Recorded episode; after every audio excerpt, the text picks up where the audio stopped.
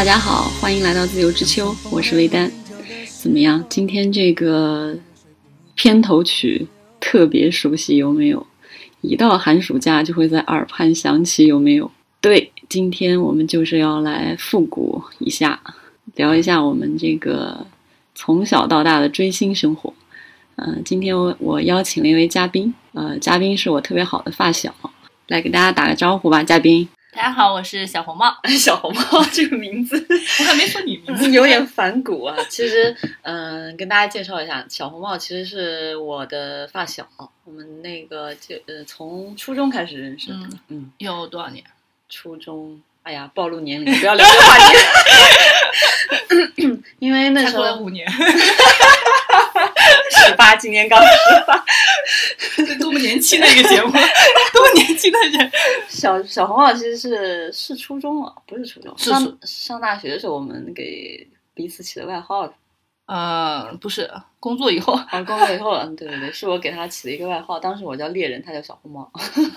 他小红帽比较顺口一嗯点。，对对对，大家可以喊他小红啊。算了，呃，今天是农历的大年二十九，嗯，嗯，是提前祝大家新年快乐。对对对，明天就是这个大年三十了，提前祝大家新年快乐。嗯，我其实回回家之前，嗯，就跟小红帽说了，想想聊一期节目，因为我们俩可说的故事还比较多，嗯，认识也有不能说，不要说二十 N 年了吧？二十几年了。我的天哪！我是你你我是以一个中年人的身份跟你聊天。这确实有二十几年，二十二三年了。嗯，差不多，嗯，不要细数了。毕竟我们才十八。嗯，然后，嗯、我们其实最最开始有连接的部分，其实是就是追星，对吧？嗯，们我对，们初中的时候，对初中的时候，那时候那个从看电视开始追星，然后我们嗯就说，嗯、我们就聊一期这个追星的话题，因为这个话题其实离我们不远，因为长大了之后，其实还是在延续这个，这嗯是我们俩虽然身隔两地，但是是一个重要的这个连接点。对 对对，聊天的那个话题。对对对，嗯 我们从年轻一直追到现在。其实我很想那个采访一下这个小红帽，因为其实人到中年，追星的追星的这个朋友不是特别多。对，而且可能可能嘴上会说啊，我喜欢哪个明星哪个明星，但其实真正我觉得花心思去去追求的这个人，其实并不是特别多。他是我非常佩服的一位矢志不渝的那个二十几年一直在追星，他感这个觉没干别的事情，全都在追星。我在二十几年追我还有工作的，对，二十几年追星过程当中没有耽误这个结婚生子，就是小孩都已经上小学了。小孩也开始追星了。但是这个干这个事统统没有影响他追星，他嗯至今是依然是一个非常那个单纯和执着的这个这个追星族。嗯，嗯追星族这个词本身就很复古了，嗯我们只有我们那个年代的才好像说追星卡带年代就是那种周刊呐、然后那种现在都叫应援是吧？嗯应援应援物资啊，应然后团，嗯，然后后援会什啊，么后东西对，那时候我们叫追星族。追星族。嗯，那我那我们从那个就从那个开始开始影视剧开始是吧？嗯嗯，我们是从哪个《？还珠格格》嗯，是，大家知道，一看大家知道大家大家就能算出那个 我们年龄段 那个当时还是看，呃，先是电视台播对吧？嗯，主要是电视台播。那个时候，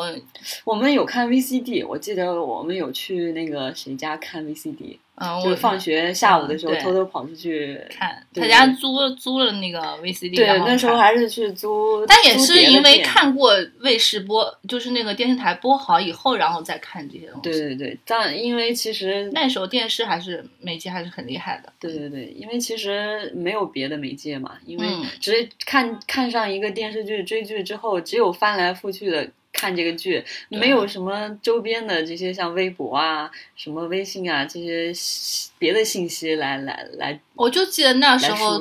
最多的叫什么，一个叫做那个歌迷大世界，再是一个当代歌坛，嗯，就这两个就是 杂志啊杂志，然后还有一个周刊，就一个报纸，我已经忘记了，它好像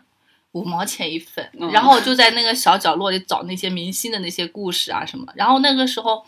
因为《还珠格格》是一个现象级的那个，嗯基本上大家都被辐射到了。对对对，然后当时大家都是比较沉迷于剧，那个时候最嗯最开始的最喜欢的就是苏有朋和赵薇两个人。对对对，那就最早是 CP，CP 的那个嗯，但是并不知道 CP 的来源，呃嗯讲这个这个词语，但是就觉得特别喜欢他们两个人。然后因为那时候正好是在初中嘛，嗯因为对学习对学业肯定是父母亲是管的最严的时候，对，然后就父母一边在抵制，然后我们就一边在还在偷偷摸摸的喜欢，然后当时就两个人就写了一篇文章，嗯，也是作为一个无声的抵抗吧，我哎觉得。这个是不是你那个追 CP 的始祖啊？你的小红帽同学是一个好多沉迷于 CP 的人，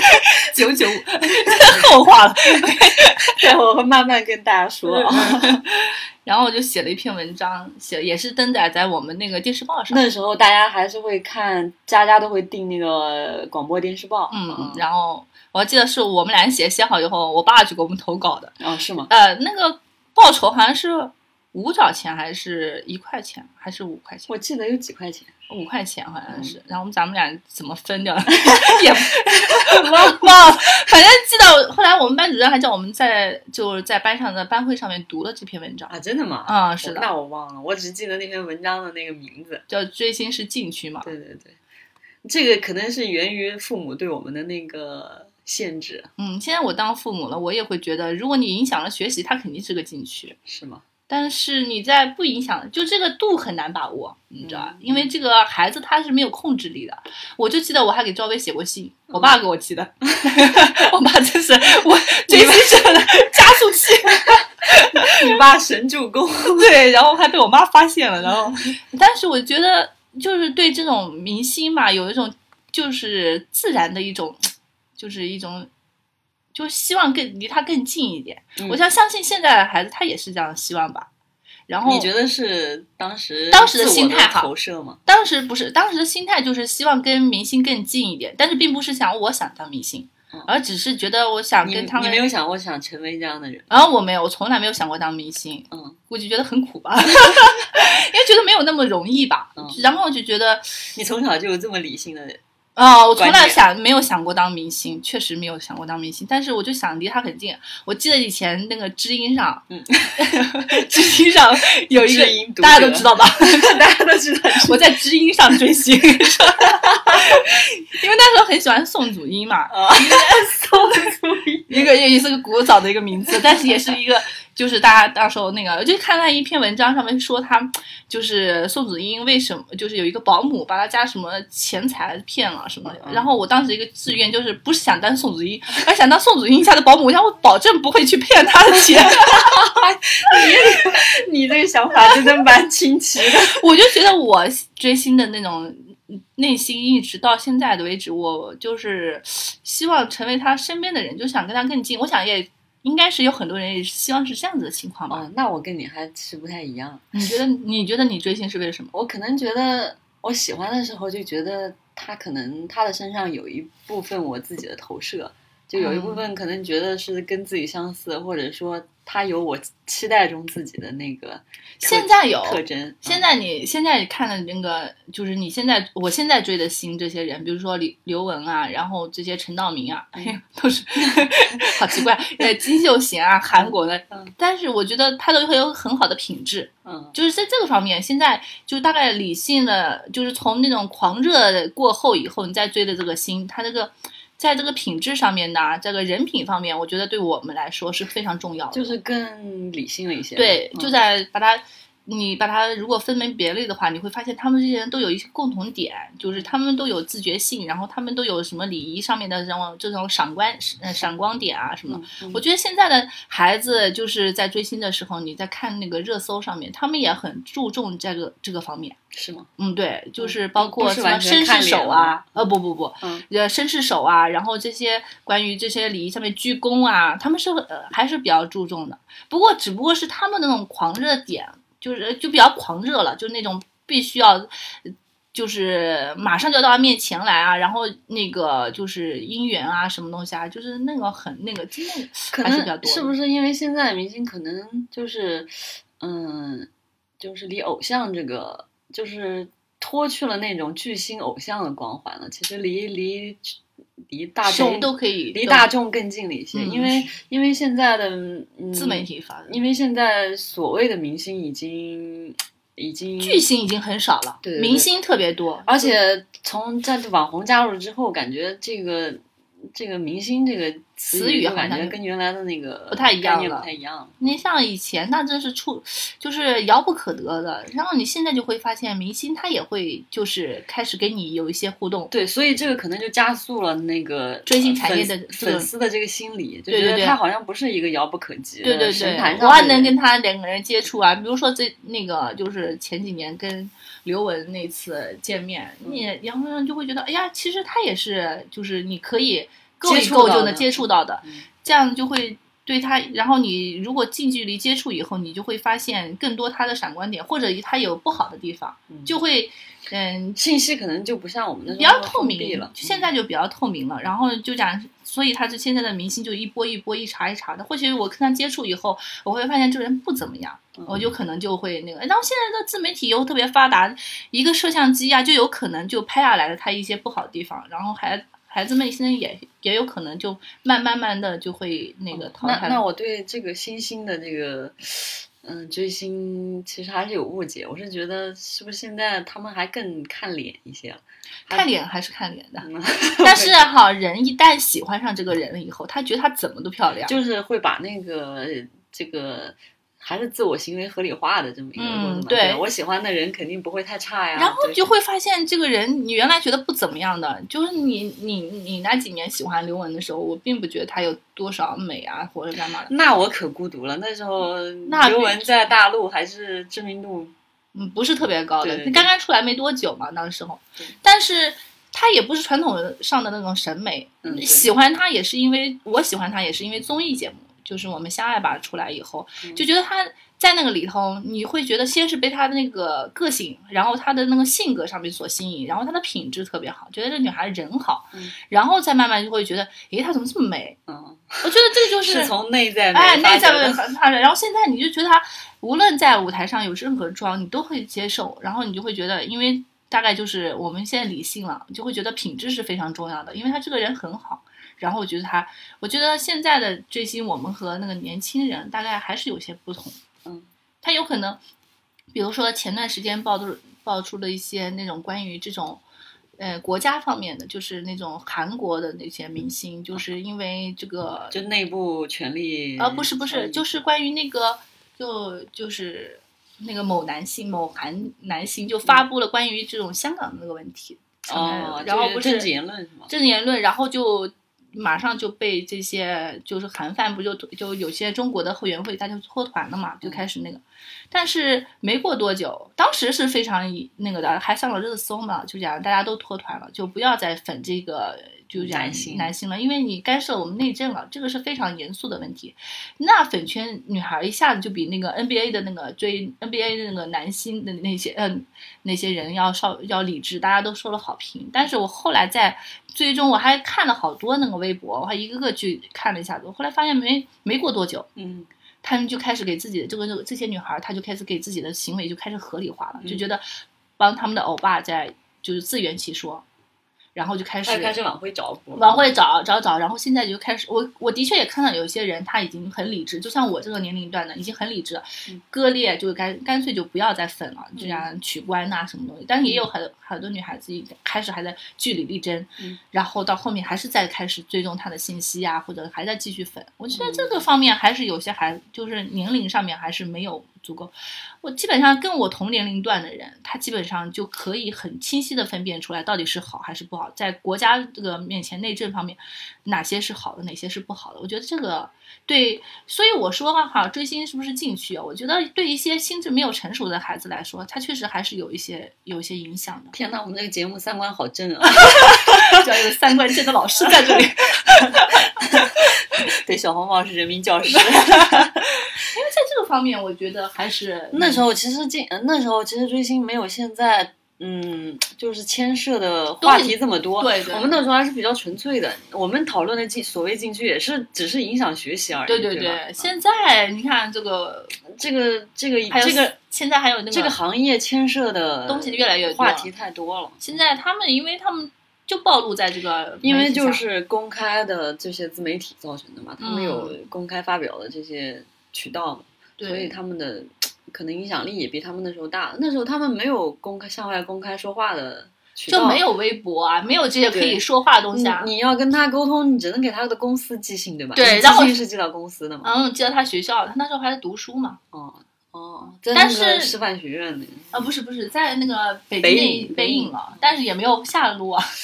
但是你会，你现在发现自媒体发出来以后，你看那种微博，它可以有可能回复你啊，干嘛？你就会觉得哦，我就有更有动动力去接触它。对，那时候我们是单向的，对对，嗯没有完全没有互互动的。你看现在它就互动多了呀，然后可然后现在再说了，就条件好了嘛，嗯大家就是见面会又特别多，我就可以花钱去，做去另一个城市去追他，嗯然后追他以后，他万一对我就对我笑一下子，或者对着我的镜头就是比个大拇指，嗯那是不是他这个孩子他就因为我看太多了，嗯，这种属于正反馈。还有一种反馈 就太多那种叫什么站姐。嗯拍照片的时候，他经常会讲，你看，他是对着我这个镜头笑了一下。站姐是什么呀？站姐就是给他这个站啊，就那个追追追星族给大家科普一下。站姐，我也不是特别那个，就是想要给他们就是一个站子的一个那个给他们拍照片呐、收集资源呐、然后有给这个后援站呐、这个就是负责的这种人，粉头啊，嗯，应该算是吧，我也不算，但是我就觉得站姐他们有还要专门拍摄拍摄照片的呀，活动的时候他们要。捧着大炮，然后就去看，嗯，就是各个场地去追的、去拍照的那些。嗯，可能就是你说的站姐或者粉头这种，现在其实已经是一个产业，就是明星衍生的一个产业链了，对吧？你像我们那时候好像也顶多就是去，我记得我追那个 Celine Dion 的时候，呃，是我上大学的时候追她的时候，我因为那时候其实国内喜欢她的并不多。嗯，但是其实也不少，因为那时候已经唱过那个《泰坦尼克号》了，是有一定知名度的。但是他在国外其实已经很早就出道了，已经红了很多年了。所以我那时候觉得跟身边的朋友也没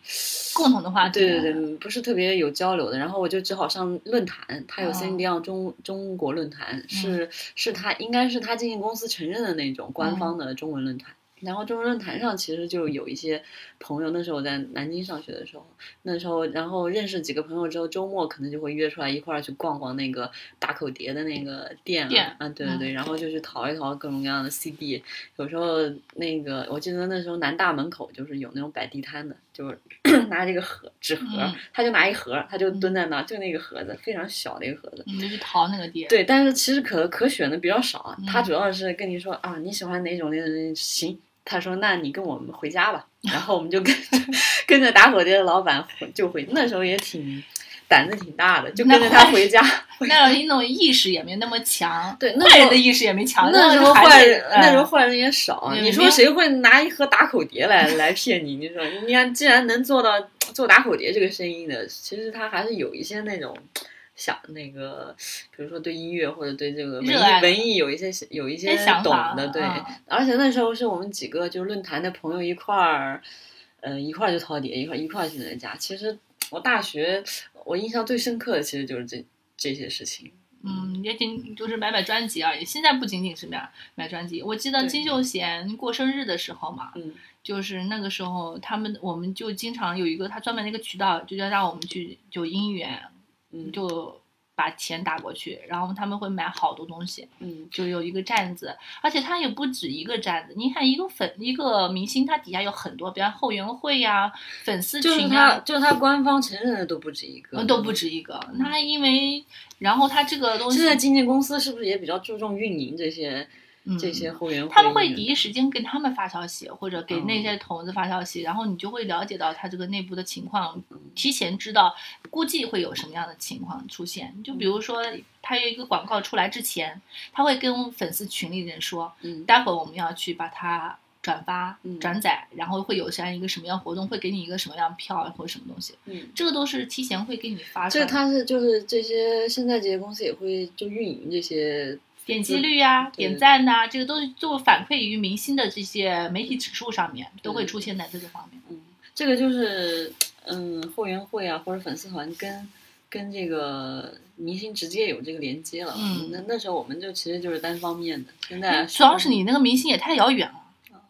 是吗？因为我看了一下那个，我我我记得我追那个欧文的时候，也给对英国国外给英国写过信。对呀、那时候我喜欢那个麦麦克欧文，文，对嗯就那他个足球运动员，对对，他当时在还在英超的利物浦踢球，我印象很深，对因为我也追了，跟着你一起受我影追响追了一段时间英超我，我记得我给利物浦写过一封信，有英文写的吗对啊，对，所以写的很短。Hello, how old are you？其实其实给那个足球俱乐部写信还。就中国那时候还挺常见的，而且俱乐部也会很认真的给你回信。会回吗？会回。我好像你是有一个回的，对对对，他会给你寄一些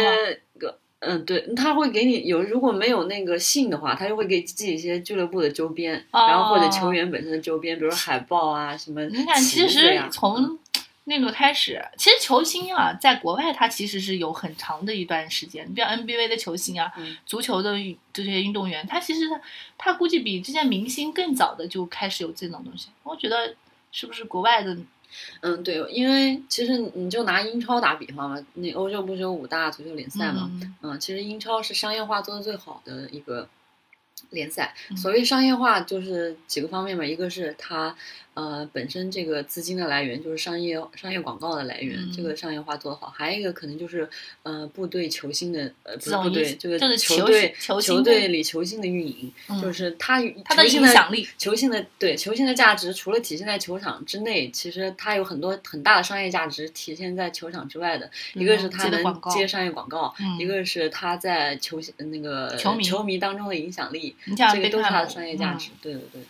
所以就是他们这个商业化做的早的话，就是很重视这部分。对对对，其实现在也就像中国的自媒体出来以后，这些经纪公司啊也开始慢慢意识到重这视这些民粉丝的这些力量。力量了，然后也开始就不再像以前一味的那种没有办没有没有办法沟通啊或者干嘛的，现在基本上也还是有一个相辅相成的一个过程，我是觉得，是吧？嗯，我就就经纪公司可能也不可，就粉丝团对他们来说也是不可或缺的。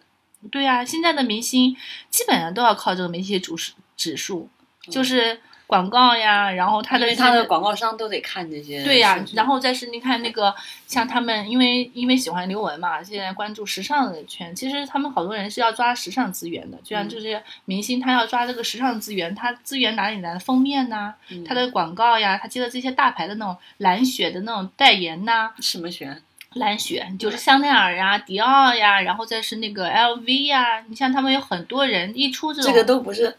这个都这些大牌都没有给我们钱啊。对，我应该把它掐掉，到时候给我逼个音。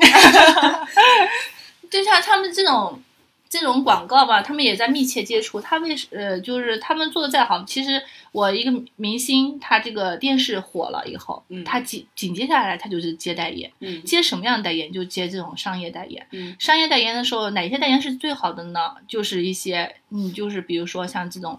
国际大品牌。国际大品牌，他会给你一个就是一个称号，比如说大使啊、代言人啊这些东西啊，或者是还有叫密友，嗯就是有不同的那种分档次的那种感觉的。就是跟一个品牌有不同层次的代言，对对，现在更多了，现在连一个产品出来，它有个产品代言。对对对，我也想聊这个。现在其实我觉得大品牌基本上都在走这个路线，就是单品的代言。对它其实品牌的品牌的感觉是在降低的，它更重嗯视就是所谓的所谓的网红款，就是就是想把这一个款这一个这一个产品用一个明星把它捧红，然后嗯快速迭代。其实嗯它它的这个品牌呃公。品牌感已经没不像以前那么强了。你像我们以前看一个国际大牌的广告，嗯，嗯，它不出现具体的产品的，它只是讲在宣传它的品牌的那种质感啊、品牌的嗯理念啊，基本上不出现产品的东西。但是现在基本上这些国际大牌都在走这个走这个营单品单品营销的路线上面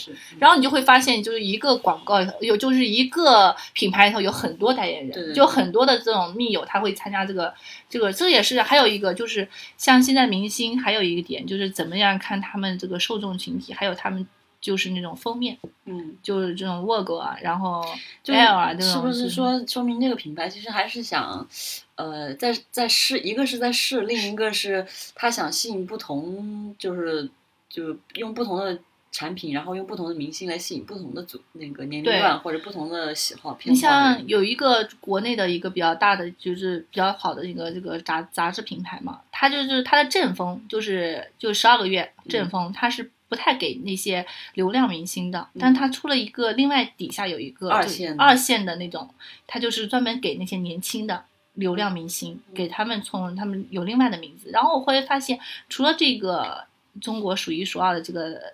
纸媒嘛，嗯比较好，这个底下二三个都紧接着都会有一个二三二三线的那种它都有副线的副线嗯。开始来进行这种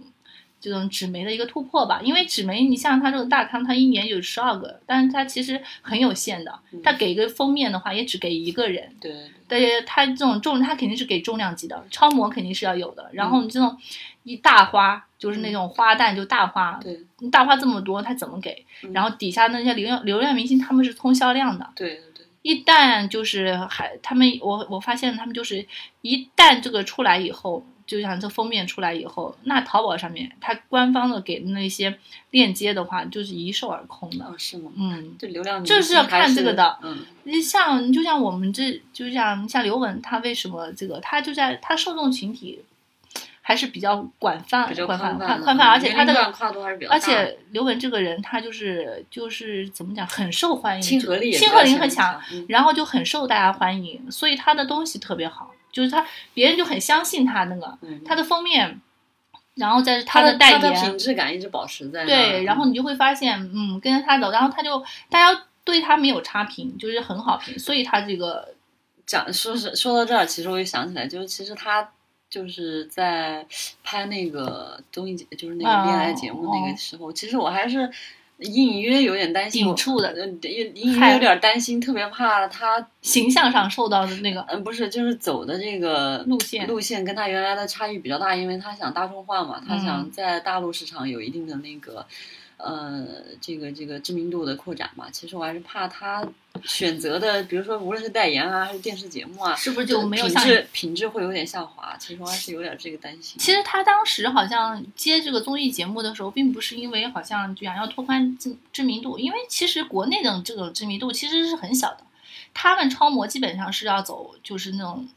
在就对他这个呃模特领域业生涯是没有什么没什么大没有什么太大的影响。对对对，嗯他在大陆的发展无非是他商业价值的这个对对商业价值的一部分的体现嘛对。但是他就反而让更多的人知道他那个就这个刘雯这个人多好，然后他马上他的那个封面啊，然后这些代言呐、也开始水涨船高，然后就慢慢就你会发现他那个就媒体指数对一贯来都很高。其实他好的是他还是没有放弃他的那本身的这个职业，就像有的人，他就是一旦红起来，他就有可能就忘记了，就拍戏了，然在后就拍拍综艺了。在北京的地铁真的特别夸张哎，全都是他的，全是刘雯手机广告。手机那个饮品。啊啊啊！对呃对，那个还有什么来着？蓝月亮现在对对对，全是他，真的一点都不夸张。对呃破就是任何一个地铁站都能看见他的广告。因为我昨天看了一下那个电视嘛，就是嗯为就是这段时间不是有疫情嘛，然后咱们也关心一下这个。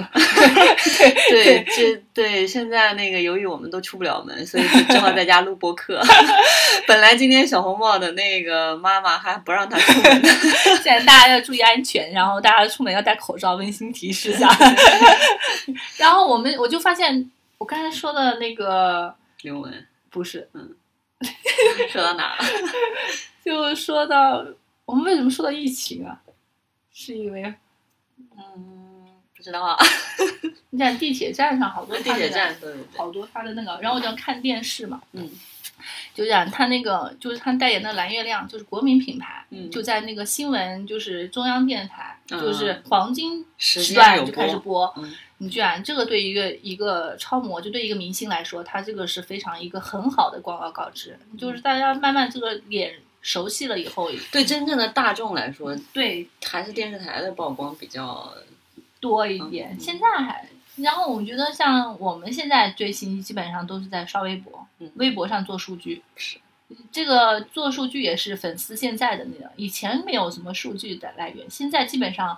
就包括经纪公司啊，还有以前只是感觉好像只是单纯的喜欢，好像并没有更多的支持，对，付出多少现在就讲见面会的票一定要抢，所以感觉这个，呃无论是以前只是纯精神上的付出，现在可能物质上的占了很大一部分。那那那真是非常多的付出了。然后没有一定的经济基础，简直追不了星。对，然后那些站姐，他们那些就是那个是什么摄呃照相机啊，什么东西啊，单反的都是非常贵的那种大嗯炮，长长枪短炮，就其实跟那些记者拍出来的品质根本没差呀，可能还比比他们还好比封面记者拍的更好。对，嗯所以他们这种衍生出来也一些职业出来了，就是专门把别人拍，你像像现在、那个、对他们有的是职业粉丝，对吧？嗯职业粉丝，还有一些职业追，他会把这些东西卖给粉丝。哦就是照片，还有那个就红桥一姐之前不是有很红的，就在他专门在在机机场开始拍这种。现在有很多，有时候他们这些明星啊，就是为了在机场上面就是拍这种街拍嘛，就那种呃特意穿上那种很就是很时下的最流行的，然后嗯。品牌也会给他包包啊，就在他机场上面背一下子啊，然后跟他那个，嗯然后其实就是一个产业链的在合作了。已经对，已经开始互互助互赢嘛，然后帮助你帮助我他，然后有人也拍了，然后粉丝也会趋之若鹜的去就是品牌啊、明星啊以及粉丝丝啊嗯都在联动，在嗯这个在进行一个这种产业上面的一个像滚雪球一样的越滚越大，然后就慢慢这个这个这个也还是一个比较就是现在新兴出来的一种追星这种念吧。对，想想我们以前真的太单纯了，嗯，就买一些报纸，然后买一些的，因为没有这个信息互通啊。没有渠道。我就记得那时候微博刚刚出来的时候，我当时最呃我请问你注册微博多少年了？我好像是一一一一年，我还是挺早的，嗯我就关注也是一零年、一一年。我关注的第一个人就是为了追星的，我就是为了郑秀文，我又多了一个偶像，为了 Sammy，因为太远了，你知道吧？香港的，因为我那时候是因为也是在电视台上面看到他的电影电视剧，嗯，还不是还不是电影，当时九九年电视台放了他的电视剧啊，亲恩情未了，嗯那时我我没有看过，TVB 的吗？应该是 TVB 啊，先 TVB，嗯，对，应该是 TVB，然后紧接着就看那个侦刑事侦缉档案，嗯，那个那那是电视台的，那个我有印象。因为他那个时候是第二部的时候，他在后期出现的，那时候他就是和客现在串了一下，是吗？呃，客串了一下，然后我觉得哦，我太美了，然后那时候特别喜欢，嗯，然后也没有追星啊，因为香港遥人不可及真的是遥不可及，我写信都不知道往哪儿写，你知道吧？然后就是后来有，但是我也蛮执着的，就我喜欢的明星，我从来不就没有忘记过他。即使有新的人，对新人也不忘旧人。对，对对，就是这种人，那我一直在喜欢。你现在真的很忙哎。我微博就是拿来追星的，我都我跟我儿子说了，我家妈以后嗯，就等你大了，妈不会给你带孩子了，妈去追星去了，我自由自在的退休以后就也去当站姐，然后去拍照片去。哎，我觉得其实我想，之所以想跟小旺录这个，其实觉得其实人到中年还有这么纯粹的那个追星那个理想的人其实不多，不多嗯总是会因被被生现实生活的这个琐事琐事太多了，对对对，啊其实就不会有这么纯粹的那个，付出了，然后也就更精神寄托吧。你也不可能有这么单纯，就是它需要大量的时间，嗯，对，大量时间还有或者说你有大量的精力、金钱，就包包括就是刘雯那次那个就是就是什么蜡像馆，就是蜡像馆，嘛东沙夫人蜡像馆，嗯，他的那个北京在北京嘛，对我托小红帽的福，也去看了对对对，还还跟那个 刘雯近亲密接触了一次。我就觉得其实是像我们在这个四五线城市，然后为了追星呢，是付出很大的代价的。你不如像在那种一线城市，他经常会去进。我觉得你要是在北京，早就成粉头了我。跟我跟你说，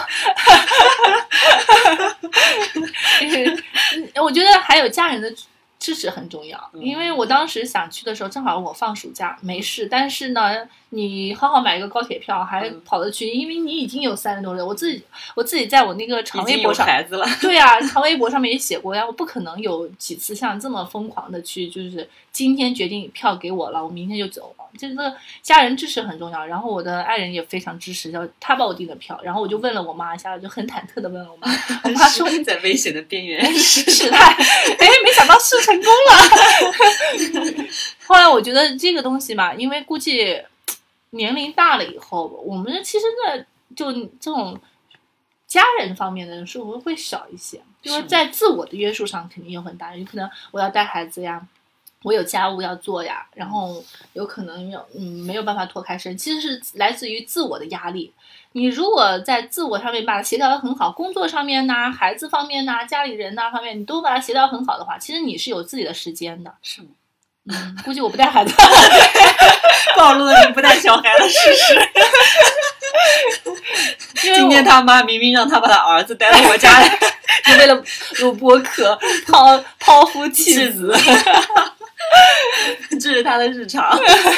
所以我我大概我每年回来都能跟他玩耍。我这就是先天条件，就是为什么人到中年还能去，除了一个心态比较年轻，有一直很热诚，比较有特有就是比较有这种赤子之赤子之心以外，还有一点就是家人支持比较多，家人比较能把我这后顾之忧可以那个解决掉。然后我不可能像就是人家经常他们说我在家庭当中的生就是这个地位关系当中，我充当的是平时大家看到的爸爸的角色。嗯，就是爸爸啥都不管，偶尔出现 我这样说出去是不是太没有说服力了？没有，大家都没有共鸣啊。相信这是一个七岁孩子。所以这我这是属于典型性的，呃，这种非比较典型嗯，比较典型的这种家庭。我但是非典型，对对，非典型。现在这咱们不说这个敏感话题，回到追星，你是不是想回到 get 到追星，get 到这种爆点？回到追星。哎，那那我想知道，就是现在追星可能呃追星的渠道或者方式有一些变化，嗯但是这个明星这个呃，在你对你精神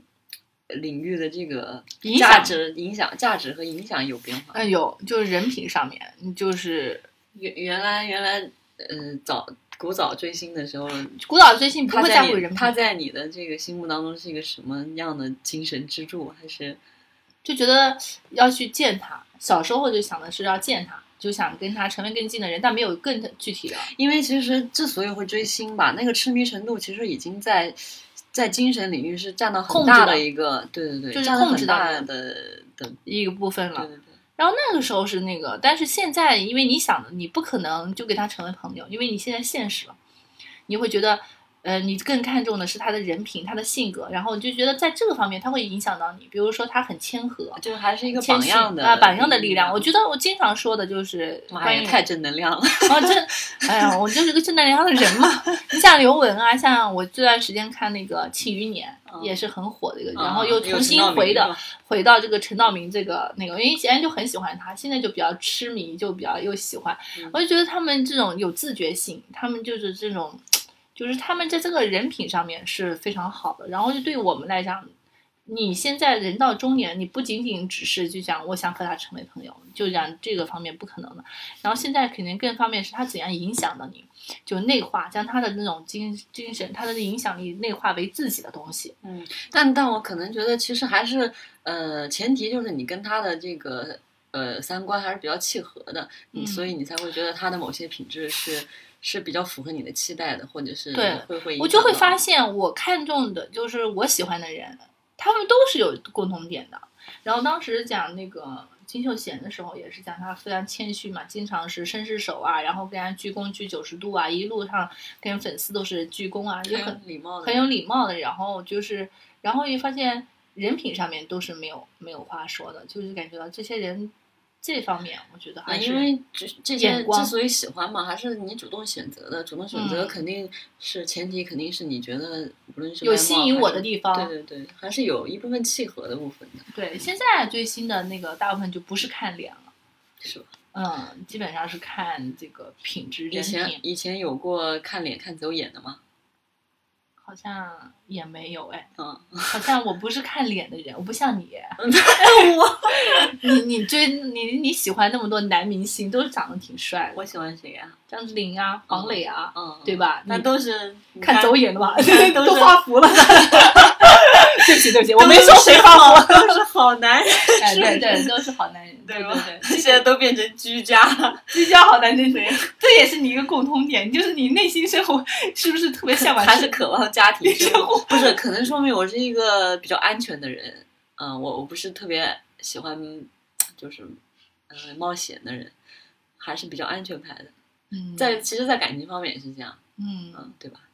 就就是就是喜欢或者选择的还是安全牌。打的是那种看一看就是好人的那种，对就不可能像有些明星。还是一个循规蹈矩的人。像我们有时候跟同事在聊天的时候，我们在关于追星上面，因为今现在不是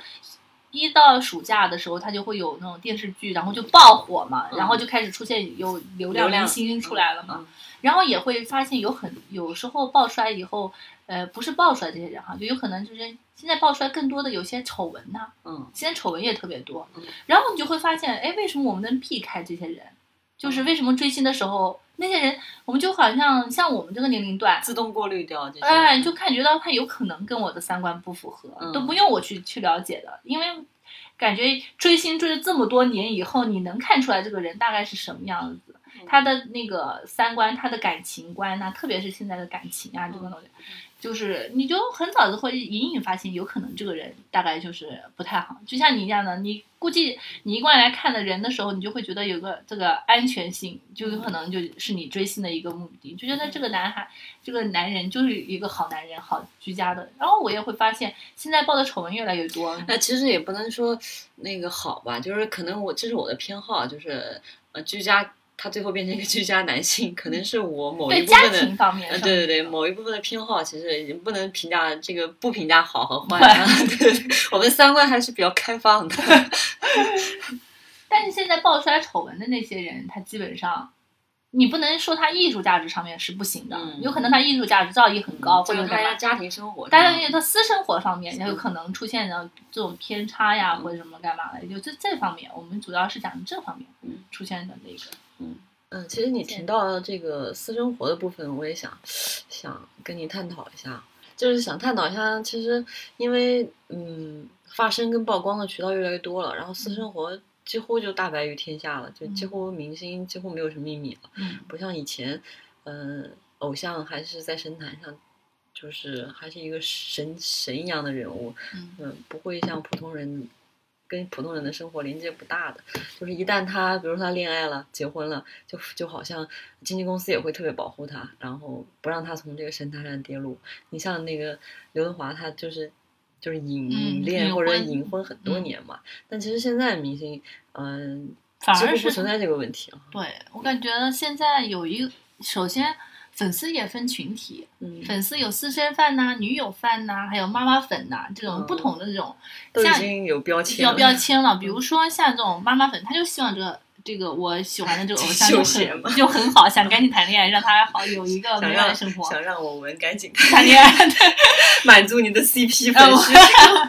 但现在因为有很多的这个就追星，他现在你看，一旦是公开恋情了，基本上你就我觉得还是对他有注意的，是加分的，有加分的。比如说他的双倍的代言，嗯，双倍的封面，嗯就会他就可以代言更多的情侣啊或啊者夫妇该对那些东西我觉得。然后肯定有一些粉丝，他是会有前几年，就是前年还是去年有一个流量明星嗯就公开了这个恋恋情嗯然后马上就开始不行了。也有一部分是因为他的这个，就是怎么说，他别人嗯，女友粉他肯定是对这个女方肯定是有那种不满意的情绪在里头，嗯，然后就觉得任何人都配不上他。对对对对，但是呢，流量粉他还有一点就是他必须要有站住站得住脚的一些。就是影视作品啊，或者作品在那个里头。嗯如果一旦这个人他在影视作品上面有一定的占有一定的分量了，或者是价值的话，他公开恋情，我对他是对他来说是有注意的，他有基础嘛。嗯如果是这种，我我是觉得现在的人对这东西看的还是比较开的。嗯，就其实还是本职工作是嗯是你的基础。你像日韩现在爆出来的话，我觉得就像以前我们看待日本的偶像、韩国的偶像，基本上他们是不结婚的，然后他们就是高高在上的，就是干嘛？他们是不能就以前讲的木村拓哉，他跟他两个人公开恋情的时候是承受了很大的压力的。嗯嗯，然后但是我是现在现在他，我觉得现在的人们他对这个东西是没有什么太多的这方面的那个。嗯但是有可能在，我觉得恋情方面哈嗯是没有，但是这种私生活上面的一些不好的地方，嗯会对就粉丝这个有有影响。就是，而且现在就是刚刚刚我们说私生活几乎没有秘密了，就是、嗯，就是拍的太多了。对，就是被公开的体无完肤了。嗯就所以就是曝光在这个日光之下之后，可能会大面积的接收到网络这个批暴力吧，哦比如说道德暴力，对对对，比如说道德上的评价呀，嗯。嗯，这些对吧？对，现在当明星也比较不容易，因为明星就是因为距离近了，有太多的人对你指手画脚，就会嗯产生这种网络暴力。对这个明星来说，就追星追到最后就变成害了明星，就是让明明星也要你看现在明星抑郁症的特别多，嗯就是因为这种网络暴力评论的，嗯，他不得不有的人他是不得不关评论，关了评论他也还在各就是方面无孔不入的嗯要评价你的发私信呀、或者是干嘛呀？对这个，就是一旦他这个媒体自媒体太自由的话，太就对这个明星也没有什么保护。嗯然后，然后现在有私生饭，有寄东西啊，或者就敲门呐、然后就那个无孔不入。都已经有人身威胁了嗯，。对他们就会有这种方面。其实追星追到这种地步的话，也是挺危险的，感觉到。这个不仅仅是影响，就是那个，我觉得是影响感觉已经超出了追星的范畴。对对对，但是，嗯，就是年轻的人，呃，不是年轻人，就是说这个东西就是像精神控制一样的，一旦情况他就会陷入，你像以前的那个杨什么，就是刘德华的那个，就是很狂热的，他爸爸后来还因为这个哦，那个女孩他就是一辈子都没有结婚到一边结婚，然后他爸爸还因为追星这个事情还跳了跳跳海了嘛，自杀了，就是。哦，对我有我有印象，嗯是叫杨什么？嗯，对，然后我就觉得像这样子的这种追星，那是绝对是禁区，绝对是不行的。然后现在的网络暴力也比较厉害，是啊，你作为明星要有一个强大的内心，因为我觉承载着得他，们因太多的。为我觉得好像就是 那个微微博、微信几乎成了这个道德战场，嗯，道德卫士的战场，你就是你不能稍微有一点点、就是，跟他们的这个三观有不。然后你会发发觉，就这这次我们也看到了，就是说零三年非典的时候，就因为这个疫情嘛，想到了一点，嗯。零三年非典的时候，咱们这个这个，他们还说那时候香港还香港的那些明星还全部出来这个进行一个公开的那种义演呐、干嘛哦筹就筹善款的。梅姑那时候还嗯就是梅艳芳那时候还生病的，但嗯现在你会发现越来越多的明星他缩起来了，他不敢说，嗯因为怕一旦说错了话的话，就会你就会就被人揪住小辫子，小辫子，然后就开始就是众矢之的，就开始对你进行一个网络暴力。嗯。所以讲就现在其实网络这个渠道开放了，但其实舆论环境不是很很好，越来越并没有有点并没有恶劣。开放，对对对嗯，我记得那时候开微博的时候，最开始开微博的时候，对，我想起了你说二零零三年，就是电视台经常播的都呃，明星他们出来的，呼吁呀、大家要干嘛干嘛。你现在你会发现这几天基本上没有明星敢发言，因为很有可能就发错了，就是说错了或者是干嘛的话，就会有那个。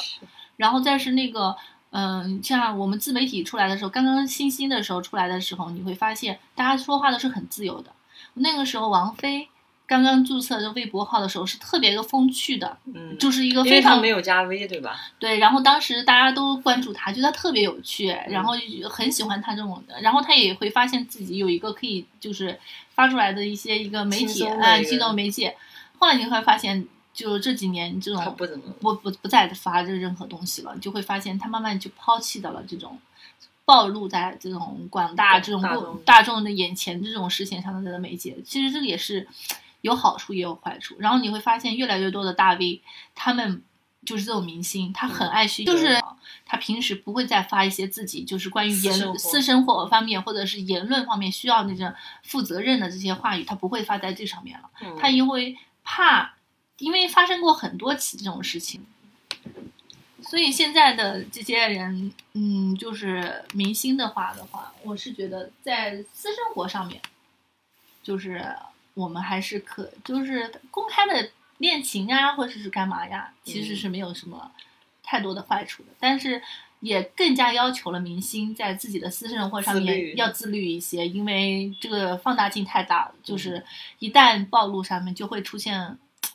就是数以百计，指数就是级的就是太太让人感觉到那个很难翻身嘛，就觉得这个，所以对他们来讲，光是一个舆论就能把他整个事业都就会感觉会瞬间的颠覆掉这个事业，其实就是忽然忽然间这个明星就人间蒸发了一样，嗯，就之后也不知道他他的有任何消息了，对对对。像以前我们追的那些明星，好像时不时的还会还是会有一些像就是卷土重来关于他的消息的，嗯嗯现在因为淘汰的比较快，就是这种造造星产产业也嗯是特别的红火嘛。特别的势力，然后对你就是你会发现前两年火的人，他今年可能就不火。哦，OK，嗯我是想说，嗯、就是除了呃现代的追星，因为我每天都看你，除了疯狂发微博之外，你都还具体在追什么呀？用什么方式在追？就是其实微博呀、像贴吧呀这些还是比较，贴吧你也会逛，嗯，我关贴吧，真追星。还有，嗯，就是只要能记就是看到他们的信息的动态的，基本上还加入粉丝群啊，然后看他们的影视作作品啊，他们的综艺啊，这都是追星的那个。嗯然后买他们的产品啊，哦买代言产品啊，这对呀、我就 真是有时间、有精力和有 财力的粉丝啊！我第一个手机就是因为那个郑秀文代言的一个一款手机，我第一个手机就买它了，然后后来就是什么手机啊？迪比特。哦我第一个，我当时第一个信息还是发迪比特，就是郑秀文代言的那个，然后毫无印象？然后现在就是就是发现就是明星他有号召力嘛，他的那、没事，你说。那个有号召力，他们代言的东西就是追追星族肯定是要那个，就像今天我问在群里问大家，就洗手液大家需要有什么样的，然后大家都说蓝月亮，因为在刘雯的群里蓝月亮明明是一个洗衣液，他们说蓝月亮也有洗手液，啊然后大家都觉得就这又是一个那个没有钱的广告植入啊！对，我经常植入，真不好意思，是某某某代言的那个。然后我就觉得，我们像追星的，基本上都是在关注动态，然后关注他们的影视剧啊，这个看这东西。然后呢，追星呢还有一个心理机制哈，就是要安利别人。哦，你是安利这个明星本人吗？还是安利他的产品？就是安利他本人，哦就想让更多人知道估计估计我这个人的心理心态上面，就是希望更多的人跟我可以产生共鸣，然后嗯，结伴追星。结伴追星。然后前段时间就有个某某剧特别火，所以我能理解，所以你比较喜欢在粉丝群活跃。嗯，大概就是喜欢跟别人诉说呀，然后分享嗯。然后我前段时间就是我们同事看的一部电视剧嘛，就前段时间特别火的。然后他在边看的时候，他就边说：“我好喜欢你们看，赶紧要看的那一幕啊！”对，嗯这样我就有话聊了。我觉得这大概就是追星的有一个心理机制，就是希望跟别人去分享、去安利别人，有共同的话题。嗯，这也是就是时下之间心理诉求嗯，经常就是为什么喜欢转发呀？就这其实就是安利的心态，就希望大家喜欢的他的人越多越好。其实没有那种这就是我的，独占的对，就追星他没有那种这就是我的偶像，你们不许喜欢，没有这种想法。我觉得追星大部分的人都是希望有更多人喜欢他，他们去做。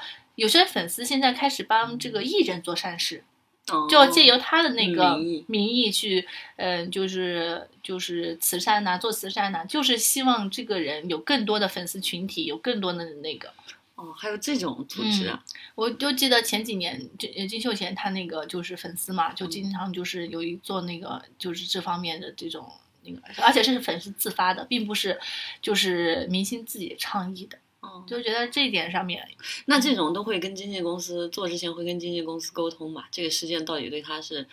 嗯，有有应该会有这个但是粉就经纪公司还是想，呃就是这些粉丝的以他的名义做的这些行为，经纪经纪公司还是想在控制之内的，就是不不想不可能对事情失，控。对对对，就觉得这个东西，第一个你要是可靠的，你嗯不可能，就像万一是万一不可靠的那种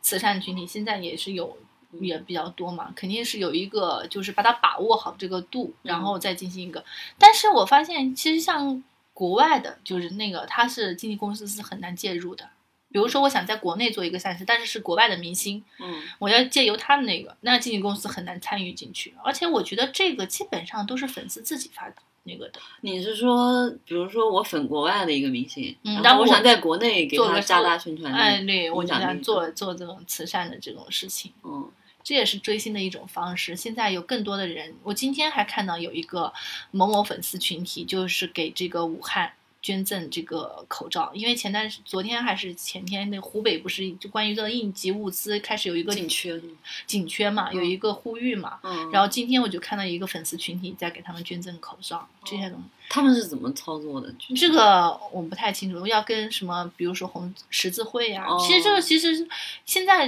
人做慈善，它是很简单的一件事情，就看你有没有心了。就嗯像像你要做的话，你肯定要跟他们联系，联系了以后，然后进行一个因为募捐因为他可能毕竟是打着这个明星的旗号，对对对，你有可能会想到，有可能对他万一有什么对对对，会是有一种失控的感觉。他们如果这些万一整个流程当中操作啊不够透明，对对对就会有可能，我跟粉丝群体他肯定会或多或少会有这样的这样的情况出现。嗯，因为一旦涉及到钱，就就钱财方面，对所以就是现在粉丝群，我们也会发现，一旦讲了转账啊什么的，粉丝群上面就会有一个提示有提示，就告诉你不要这个轻信，因为这个东西，嗯，就会。被不好的人利用嘛。对对对，这个东西还是有那个，我曾经进过一个粉丝群体，就会有一个人就问别人借钱啊什么东西，公开公然问别人借钱他，私底下就是我们在一个群里头，他会私底下问这几个人借钱，后然后他，然后这个人跑来后来他就在还在这个群里头，但是底下其他几个人就开始有互相就去询问这个事情，然后就发现这个事情，然后这个女孩就后来就退群了，嗯然后就这这个样，还有这种不纯目目的的，对啊，所以追星的时候也要去。就要看清楚这种这种情况，有时候嗯因为天南海北的，你总不可能就让每个人都摸得清清的。那肯定，因为只有唯一的一个共同点就是喜欢这个就是喜欢这个明星，嗯对其他的你的身份呐、职业呀、年龄啊各不相同，你的的目的其实有的人他是不纯粹的，嗯，其实他是有各方面的原因想进入这个群这个粉丝群的，嗯，所以他这个追星他的目的性上就有可能有进行一些偏失。所以我们这个是一个广而告之的节目，嗯大家不要上当受骗。对，像我这么老了，我还在，我还也有一定社会经验了，稍微要好一些。嗯就是提醒那些广大的年轻年年轻朋友，就孩子吧，就是我们说是孩子，那他们，嗯，现在因为我们国家也富裕了，但孩子上面这个经济方面还是比较宽裕的，嗯就是在这个方面，其实有些东西我们是提倡的，就是最新，其实你在不影响学习啊或者什么的方面，嗯我们可以为去嗯这个为这个偶像能做些什么，然后从他们身上学到一些正能量的东西，其实这是很好的。嗯但是呢，就像金钱方面的，在还有网络暴力啊这些方面的，还有嗯还有一些关于这种私生活方面的介入啊这些东西啊，我们还是要。摒谨弃的，慎一些嗯，摒弃的，不要、嗯要影响到自己，然后影响到这个明星。我们也是希望这些明星，因为喜欢他，就希望他更多的可以发光发热，更好的那个，嗯在我们的面前出现。嗯，这个节目再度走向了正能量的结尾，有没有拔高？你说有没有拔高？平地拔高，强行拔高。后到最后，我还是想说，其实，嗯、追星这个事情，其实，嗯，表面上看可能就比较存在这个年轻人当中啊，但我嗯仔细一想，其实只是形式不同了而已。对，就是呃就就人无论到什么阶段，可能内都会有自己心内喜欢的心里还是要有一个像精神寄托样对，有一个榜样在引榜样领的嗯力量。人这样的人存在。嗯，嗯，不论是无论是这个精神上，或者是呃外表上的、物质上的，可能都都有其。实父母亲他们，我们那一辈，他们也有自己喜欢的明星啊，有这样的，对有吧？有有，他们也会有自己的那个，就是年龄层次不一样。嗯，而且不同不同年纪，可能就生活的诉求也不一样。对嗯然后嗯，可能就是注意这个生活重心跟注意力的重心都不一样，所以就会呃喜欢的程度有程度有深浅，对，然后喜欢的这个人的这个这个种类行业也不领域也不一样。嗯，对，可能就是还是追星还是一个就是全民皆有的这种一个心态，然后有一个这种心理。其实应该来说，就是让每个人他都有一个追星的一个过程，就是只不过是他们不是以追星这个词语，就是说我喜欢的明星啊，我喜欢看他演的电视剧呀、有可能是这样子的。现在我们主要是说的是线下的这种年轻人。先录到这里，OK，那我们你还有什么补充？我没有了，我都拔高的那种境界了。你让我再拔高的话，我怕脚落不到地里。好，那那现在今天就跟大家说拜拜。大家听到的时候可能是大年三十啊，大家家赶紧去吃年夜饭吧。就让我们在这首红尘作伴、潇潇洒洒的歌曲中，跟大家说再见，拜拜，再见，祝大家新年快乐，拜拜。轰轰烈烈，把握青春年华。自由之秋是一档泛文化类播客节目，希望可以在这里自由分享电影、阅读、音乐、旅行、美食、故事及其他有趣内容。您可以在苹果 Podcast、喜马拉雅、荔枝、蜻蜓、网易云音乐等平台订阅，欢迎关注。